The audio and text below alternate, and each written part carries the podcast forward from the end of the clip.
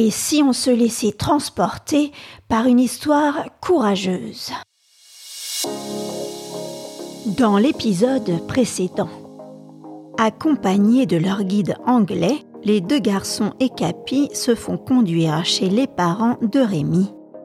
S'enfonçant de plus en plus loin dans des quartiers lugubres et fréquentés par les pauvres gens de la région, ils se perdent à plusieurs reprises. Lorsqu'ils croisent un policier, celui-ci décide de les aider et les accompagne jusque devant la porte d'un hangar. Il s'agit du domicile de la famille de Rémi.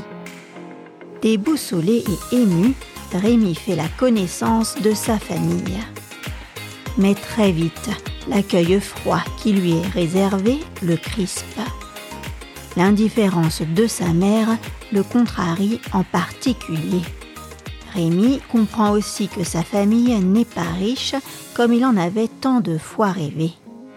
Quand vient l'heure du coucher, Rémi et Mathia sont conduits dans une remise où leur lit installé dans une voiture ambulante les attendent. Retrouve les épisodes de Sans famille ainsi que d'autres histoires sur roman.com. Allez, c'est parti Chapitre 14 Père et mère honorera Lorsque mon père nous quitta en nous souhaitant bonne nuit, nous n'avions plus rien d'autre à faire que de nous coucher. Ce que nous fîmes au plus vite. Nous ne bavardions pas comme nous en avions l'habitude. Bonsoir Rémi. Bonsoir Mathia. Mathia n'avait pas plus envie de parler que moi et je fus soulagée de son silence. Pourtant, je n'avais pas non plus envie de dormir. Je me mis à réfléchir à tout ce qui venait de se passer et je me tournais et me retournais dans mon étroite couchette. Tout en réfléchissant, j'entendais Mathia couché au-dessus de moi, s'agiter et se tourner aussi. Il ne dormait pas plus que moi. Mathia, tu ne dors pas Non, pas encore. Tu te sens mal Non, ça va, Rémi. Mais tout tourne autour de moi, comme si j'étais encore sur la mer. Était-ce seulement le mal de mer qui empêchait Mathia de s'endormir? Les pensées qui le tenaient éveillé n'étaient-elles pas les mêmes que les miennes? Le sommeil ne vint pas et je me sentis envahi par une confusion tumultueuse. J'avais peur. Mais peur de quoi? Je n'en savais rien. Certes, je dormais dans cette voiture au milieu de ce quartier misérable de Bethnal Green. Mais cela ne m'effrayait pas Combien de fois dans mon existence vagabonde avais-je passé des nuits n'étant pas protégée comme je l'étais en ce moment? J'avais conscience d'être à l'abri de tout danger, et cependant j'étais si terrifiée que je ne parvenais pas à me rassurer. Les minutes s'écoulèrent sans que je ne les visse passer. Il n'y avait aucune horloge autour de nous pour nous indiquer l'heure de la nuit. Quand soudain, j'entendis un bruit assez fort provenant de la porte de la remise qui donnait sur la rue. Après plusieurs coups frappés à intervalles réguliers, une lueur pénétra jusqu'à nous par l'intermédiaire d'une petite fenêtre cachée par un rideau. Surpris, je regardais d'un coup autour de moi, tandis que Capi, qui dormait contre ma couchette, se réveillait pour gronder. Une moitié de cette fenêtre se trouvait dans le lit de Mathia, l'autre moitié dans le mien. Ne voulant pas que Capi réveillât toute la maison, je lui posais une main sur la gueule, puis je regardais au dehors. Sans faire de bruit, mon père avait ouvert la porte à deux hommes qui portaient de gros sacs sur leurs épaules. Alors, en s'adressant silencieusement à ces hommes, mon père posa un doigt sur ses lèvres. Avec son autre main qui tenait une lanterne, il désigna la voiture dans laquelle nous étions couchés. Cela signifiait qu'il ne fallait pas faire de bruit de peur de nous réveiller. Cette attention me toucha, et puisque je ne dormais pas, j'eus envie de lui crier qu'il ne fallait pas se gêner pour moi. Mais comme cela aurait réveillé Mathia, qui lui dormait tranquillement sans doute, je me tus. Mon père aida les deux hommes à se décharger de leurs gros sacs, puis il disparut un moment. Il revint ensuite avec ma mère. Pendant son absence, les hommes avaient ouvert leurs paquets, l'un était plein de pièces d'étoffe, et dans l'autre se trouvaient des bonnets, des écharpes, des maillots, des caleçons, des bas et des gants. Alors je compris que ces gens étaient des marchands qui venaient vendre leurs marchandises à mes parents. Mon père attrapait chaque objet, les examinait à la lumière de sa lanterne et les passait à ma mère qui, avec des petits ciseaux, coupait les étiquettes qu'elle mettait dans sa poche. Cela ainsi que l'heure choisie pour effectuer cette vente me parurent étranges. Tout en étudiant chaque pièce, mon père adressait quelques paroles à voix basse aux hommes qui avaient apporté ces sacs. Si j'avais parlé anglais, j'aurais peut-être entendu ces paroles, mais on entend mal quand on ne comprend pas. Pourtant, un mot, répété plusieurs fois, frappa mes oreilles policeman. Celui-ci, je le connaissais. Lorsque le contenu des sacs eut été entièrement examiné, mes parents et les deux hommes sortirent de la remise pour entrer dans la maison. De nouveau l'obscurité se fit autour de nous et il était évident qu'ils allaient régler leur compte.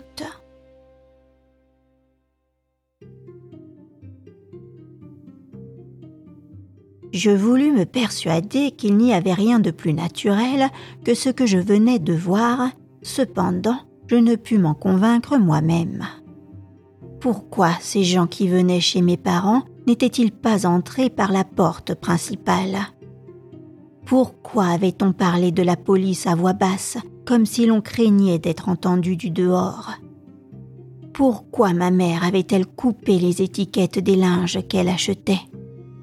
Ces questions m'empêchaient de dormir, et comme je ne leur trouvais pas de réponse, j'essayais de les chasser de mon esprit, mais ce fut sans succès. Au bout d'un moment, je vis de nouveau la lumière se répandre dans notre voiture, et je regardais par la fente de mon rideau. Je me disais que je ne devrais pas regarder, et cependant je ne pus m'en empêcher. Je me disais qu'il vaudrait mieux ne pas savoir, et cependant je voulus voir. Mon père et ma mère étaient seuls. Alors que ma mère emballait rapidement les objets dans deux paquets, mon père balayait un coin de la remise. En poussant du sable à grands coups de balai, une trappe apparut. Il la souleva. Ma mère avait terminé de ficeler les deux gros sacs et mon père les descendit par cette trappe dans une cave. Ma mère l'éclairait avec la lanterne et une fois les deux ballots descendus, il remonta, ferma la trappe et avec son balai replaça le sable par-dessus pour la faire disparaître. Ils sortirent. Au moment où mes parents fermaient doucement la porte de la maison, il me sembla que Mathia remuait dans son lit. Avait-il vu ce qui venait de se passer? Je n'osais le lui demander. Je restais immobile et éveillée toute la nuit. Un coq m'annonça le lever du jour, et alors seulement je m'endormis, mais d'un sommeil lourd et agité, rempli de cauchemars angoissants qui m'étouffaient. Un bruit de serrure me réveilla et la porte de notre voiture s'ouvrit. Alors que mes yeux restaient fermés, Mathia me dit C'est ton frère qui nous libère. Il est déjà parti. Nous nous levâmes et nous ne nous posâmes aucune question. Nous entrâmes dans la cuisine et ni mon père ni ma mère ne s'y trouvaient. Mon grand-père était assis dans son fauteuil devant le feu comme s'il n'avait pas bougé depuis la veille. Ma sœur aînée, qui s'appelait Annie, essuyait la table et mon plus grand frère, Allen, balayait la pièce. J'allais à eux pour leur donner la main, mais ils continuèrent leur tâche sans me répondre. J'arrivai alors à mon grand-père, mais il ne me laissa pas l'approcher, et comme la veille, il cracha de mon côté, ce qui m'arrêta net. Je dis à Mathia Demande donc à quelle heure je verrai mon père et ma mère ce matin. Mathia fit ce que je lui disais, et mon grand-père, en entendant parler anglais, se radoucit, et il voulut bien répondre. Il dit que ton père est sorti pour toute la journée, que ta mère dort et que nous pouvons aller nous promener. Mathia, tu es sûr qu'il n'a dit que cela? Je ne sais pas si j'ai bien compris le reste, Rémi. Mathia, dis-moi ce que tu as compris. Il me semble qu'il a dit que si nous trouvions une bonne occasion en ville, il ne fallait pas la manquer. Et puis, il a ajouté, et cela j'en suis sûre, retiens ma leçon, il faut vivre aux dépens des imbéciles. Sortons, dis-je.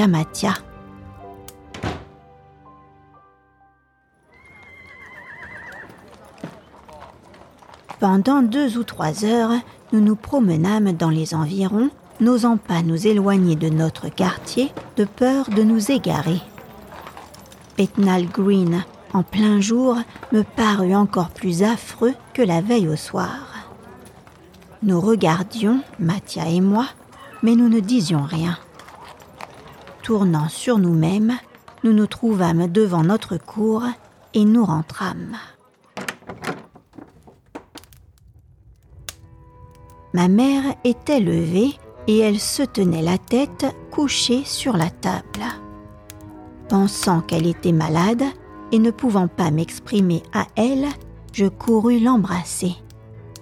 Je la pris dans mes bras. Elle releva la tête et me regarda sans paraître me voir. À cet instant, je respirais une odeur d'alcool qui émanait de son haleine. Je reculai. Elle laissa retomber sa tête sur ses deux bras étalés sur la table. Mon grand-père dit Whisky. Et il me regarda en ricanant. Je restais immobile, dénué de sentiments. Puis après quelques secondes, je me tournai vers Mathia. Il me regardait avec des larmes dans les yeux. Je lui fis un signe et de nouveau nous sortîmes.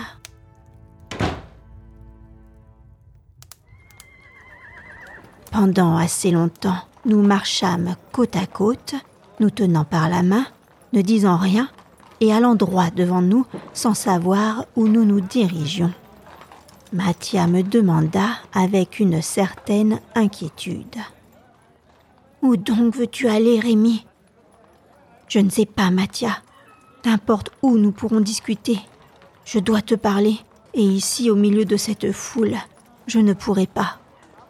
Justement, alors que nous continuions à errer, il me sembla apercevoir des arbres au loin. Nous nous dirigeâmes de ce côté. Je pensais que ce fut peut-être là la campagne, mais c'était un parc immense avec de vastes pelouses vertes et des bosquets çà et là, en somme, l'endroit parfait pour discuter. Sûr de moi, je pris la parole. Tu sais que je t'aime, Mathia, et tu sais bien, n'est-ce pas, que c'est par amitié que je t'ai demandé de m'accompagner chez mes parents. Quoi que je te demande, tu ne douteras pas de mon amitié, n'est-ce pas? Que tu es bête, Rémi. Tu veux me faire rire parce que je suis émue. Mais tu sais, ça ne fait rien si je m'attendris. Avec qui pourrais-je pleurer si ce n'est avec toi, Mathia Et me jetant dans ses bras, je fondis en larmes. Jamais je ne m'étais senti si malheureux, perdu au milieu du vaste monde. Après une crise de sanglots, je m'efforçais de me calmer. Ce n'était pas pour me faire plaindre par Mathia que je l'avais amené dans ce parc. Ce n'était pas pour moi, c'était pour lui. Je lui dis Mathia, il faut partir, il faut retourner en France. Te quitter, Rémi, jamais. Je connaissais ta réponse à l'avance, Mathia, et je t'assure, je suis heureux que tu m'aies dit que tu ne me quitterais jamais. Cependant, il le faut, tu dois me quitter. Retourne en France, va en Italie, va là où tu voudras, peu importe, pourvu que tu ne restes pas en Angleterre.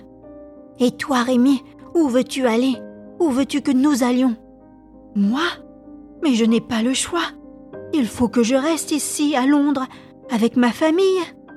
N'est-ce pas mon devoir d'habiter près de mes parents? Prends ce qui nous reste d'argent et pars, Mathia. Ne dis pas cela, Rémi. Si quelqu'un doit partir, c'est toi. Pourquoi dis-tu cela, Mathia Parce que... Il ne termina pas sa phrase et détourna les yeux devant mon regard interrogateur.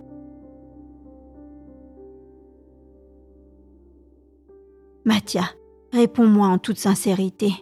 Sois franc, ne me ménage pas, n'aie aucune crainte. Tu ne dormais pas cette nuit. Tu as vu, toi aussi. Je ne dormais pas, Rémi. Qu'as-tu vu? Tout. Et qu'as-tu compris? Que ceux qui vendaient ces marchandises ne les avaient pas achetées. Ton père les a grondés d'avoir frappé à la porte de la remise plutôt qu'à celle de la maison. Ils ont répondu qu'ils étaient surveillés par les policemen. Tu vois bien qu'il faut que tu partes, Mathia. S'il faut que je parte, Rémi, il faut que tu partes aussi. Mathia, quand je t'ai demandé de m'accompagner, je croyais sincèrement que ma famille pourrait nous donner une éducation à tous les deux et que nous ne nous séparerions pas. Mais les choses ne sont pas ainsi. Elles n'étaient qu'un rêve. Nous devons nous séparer. Jamais, Rémi, tu m'entends? Jamais.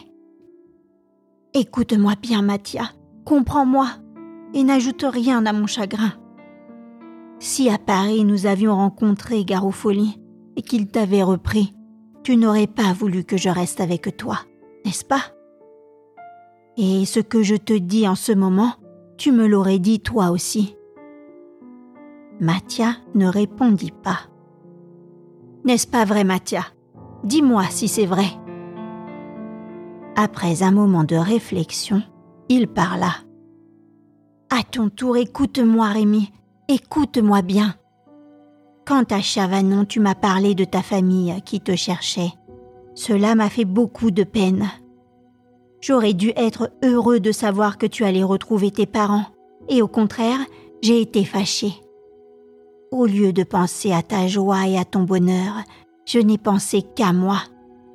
Je me suis dit que tu aurais des frères et des sœurs, que tu aimerais comme tu m'aimais, plus que moi peut-être, des frères et des sœurs riches, bien élevés, instruits, des beaux messieurs, des belles demoiselles. Et j'ai été jaloux. Voilà ce qu'il faut que tu saches, voilà la vérité que je dois t'avouer pour que tu me pardonnes. Oh Mathia, Mathia, Dis-moi que tu me pardonnes, Rémi. De tout mon cœur, Mathia, bien sûr. J'avais bien vu ton chagrin. Je ne t'en ai jamais voulu. Parce que tu es bête, Rémi. Tu es une trop bonne bête. Il faut en vouloir à ceux qui sont méchants, et j'ai été méchant.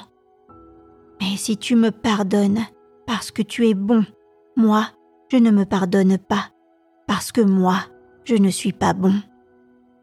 Tu ne sais pas tout encore. Je me disais, je vais avec lui en Angleterre parce qu'il faut voir. Mais quand il sera heureux, quand il n'aura plus le temps de penser à moi, je me sauverai, et sans m'arrêter, je m'en irai jusqu'à Luca pour embrasser ma petite sœur Christina. Mais voilà qu'au lieu d'être riche et heureux, comme nous avions cru que tu le serais, tu n'es pas riche et tu n'es pas ce que nous avions cru. Alors, je ne dois pas partir et ce n'est pas Christina, ma petite sœur, que je dois embrasser. C'est mon camarade, c'est mon ami, c'est mon frère, c'est toi, Rémi. Disant cela, il me prit la main et me l'embrassa. Alors, les larmes me remplirent les yeux. Pourtant, si grande fut mon émotion, elle ne me fit pas abandonner mon idée. Mathia, il faut que tu partes, il faut que tu retournes en France, que tu vois Lise, le père Aquin, mère Barberin, tous mes amis, et que tu leur dises pourquoi je ne fais pas pour eux ce que j'avais promis. Tu expliqueras que mes parents ne sont pas riches comme nous l'avions cru. Et ce sera assez pour qu'on m'excuse. Tu comprends, n'est-ce pas? Ils ne sont pas riches, cela explique tout. Il n'y a aucune honte à ne pas être riche. Ce n'est pas parce qu'ils ne sont pas riches que tu veux que je m'en aille, Rémi. Aussi, je ne partirai pas. Mathia, Mathia, je t'en prie, n'augmente pas ma peine. Rémi, je ne veux pas te forcer à me dire ce que tu as honte de m'expliquer. Je ne suis pas malin, mais si je ne comprends pas tout ce qui devrait entrer par ma tête, je sens ce qui m'atteint au cœur. Ce n'est pas parce que tes parents sont pauvres que tu veux que je parte. Ce n'est pas parce qu'ils ne peuvent pas me nourrir, car je travaillerai pour eux. C'est... C'est parce que, après ce que tu as vu cette nuit, tu as peur pour moi. Mathia, ne dis pas cela. Tu as peur que je me retrouve à couper les étiquettes des marchandises volées. Tais-toi, Mathia, tais-toi. Et je cachais entre mes mains mon visage rouge de honte. Eh bien, Rémi, si tu as peur pour moi, moi j'ai peur pour toi. Et c'est pour cela que je te dis, partons ensemble, retournons en France pour revoir Mère Barberin, Lise et tes amis. C'est impossible, Mathia. Mes parents ne sont rien pour toi. Tu ne leur dois rien. Moi, ils sont mes parents et je dois rester avec eux. Tes parents Ce vieux paralysé Ton grand-père Cette femme couchée sur la table Ta mère, Rémi? Je me levai vivement et sur le ton du commandement, je m'écriai. Tais-toi, Mathia, ne parle pas ainsi, je te l'interdis. C'est de mon grand-père, c'est de ma mère dont tu parles. Je dois les honorer et les aimer. Tu le devrais, Rémi, s'ils étaient réellement tes parents. Mais s'ils ne sont ni ton grand-père, ni ton père, ni ta mère, dois-tu quand même les honorer et les aimer. Tu n'as donc pas écouté le récit de mon père, Mathia Qu'est-ce qui prouve ce récit, Rémi? Ils ont perdu un enfant du même âge que toi. Ils l'ont fait chercher, et ils en ont retrouvé un, du même âge que celui qu'ils avaient perdu. Voilà tout. Tu oublies que l'enfant qu'on leur avait volé a été abandonné avenue de Breteuil, et que c'est avenue de Breteuil que j'ai été trouvé le jour même où le leur avait été perdu. Pourquoi deux enfants n'auraient-ils pas été abandonnés avenue de Breteuil le même jour? Pourquoi le commissaire de police ne se serait-il pas trompé en envoyant M. Driscoll à Chavanon? Cela est possible. Cela est absurde, Mathia. Peut-être bien que ce que je dis est absurde, Rémi. Mais c'est parce que je le dis et je l'explique mal, parce que j'ai une pauvre tête. Un autre que moi l'expliquerait mieux, et cela deviendrait raisonnable. C'est moi qui suis absurde. Voilà tout. Bien sûr que non, Mathia. Enfin, Rémi, as-tu remarqué que tu ne ressembles ni à ton père, ni à ta mère, et que tu n'as pas les cheveux blonds comme tes frères et sœurs, qui tous, tu entends bien, tous, sont du même blond? Pourquoi ne serais-tu pas comme eux? Une chose semble bien étonnante aussi. Pourquoi des gens qui ne sont pas riches ont-ils dépensé autant d'argent pour retrouver un enfant? Pour toutes ces raisons, selon moi, tu n'es pas un Driscoll. Je sais bien que je ne suis qu'une bête, on me l'a toujours dit, c'est la faute de ma tête. Mais tu n'es pas un Driscoll. Et tu ne dois pas rester avec les Driscoll. Si tu veux malgré tout y rester, je reste avec toi. Mais dans ce cas, écris à Mère Barberin pour lui demander de nous décrire exactement à quoi ressemblait l'ange. Quand nous aurons sa lettre, tu interrogeras celui que tu appelles ton père. Et alors, nous commencerons peut-être à voir un peu plus clair. Jusque-là, je ne bouge pas, et malgré tout, je reste avec toi. S'il faut travailler, nous travaillerons ensemble. Mais si un jour on cognait sur ta tête, Mathia. Mathia se mit à sourire tristement. Rémi, ce ne serait pas le plus dur. Est-ce que les coups font du mal quand on les reçoit pour son ami?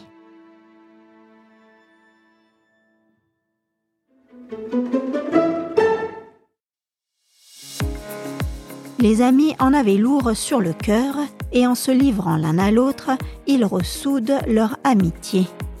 Maintenant que des doutes gênants sur la famille de Rémi surgissent, la vérité va devoir être recherchée. La suite au prochain épisode. Si toi aussi tu as envie de soutenir mon podcast, n'hésite pas à laisser une note ou un commentaire ou à t'abonner à la newsletter sur roman.com. Merci pour ton écoute et à très vite